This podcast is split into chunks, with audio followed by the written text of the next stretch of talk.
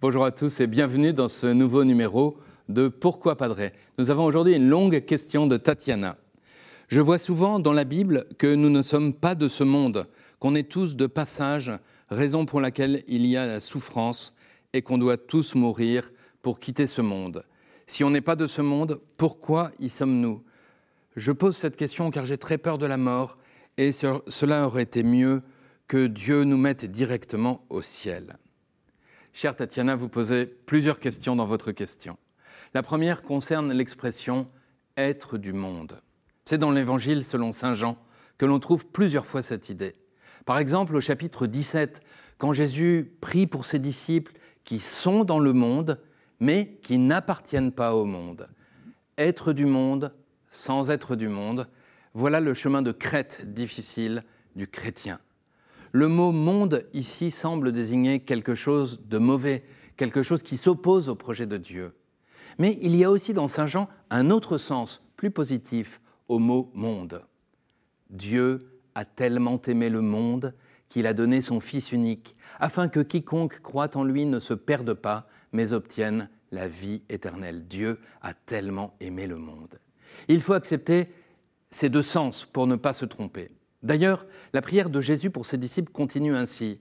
Père, je ne prie pas pour que tu les retires du monde, mais pour que tu les gardes du mauvais.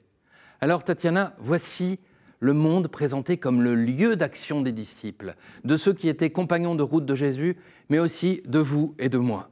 Nous sommes ces disciples pour lesquels Jésus prie le Père. Et ce monde n'est pas une salle d'attente en espérant rapidement en sortir. N'oubliez pas, Dieu a tant aimé le monde. C'est que ce monde sorti de ses mains est beau et possède de la lumière. Imaginez par exemple le regard que Jésus porta sur le soleil se levant sur le lac de Tibériade. Imaginez une seconde le regard de l'enfant Jésus sur le doux et beau visage de la Vierge Marie. Imaginez l'amour et la douceur de son regard portés sur les êtres les plus vils de son époque, prostituées, collecteurs d'impôts, aveugles, boiteux et même lépreux. Alors oui, il y a la souffrance dans le monde, c'est vrai. Il y a le mystère du mal qui fait mal, qui nous fait mal, mal aux hommes, mal aux enfants, mal aux vieillards. Mais il y a aussi ce regard de lumière que Jésus porte sur chacun et que nous sommes appelés à porter à notre tour. À la fin de notre vie, notre mort naturelle sera alors une porte d'entrée vers le royaume de Dieu, où nous vivrons enfin délivrés de toutes ténèbres. Mais dès maintenant, notre foi en Jésus, le ressuscité, peut nous consoler de la mort. Je termine, Tatiana, avec une belle citation de l'Épître aux Hébreux. Écoutez.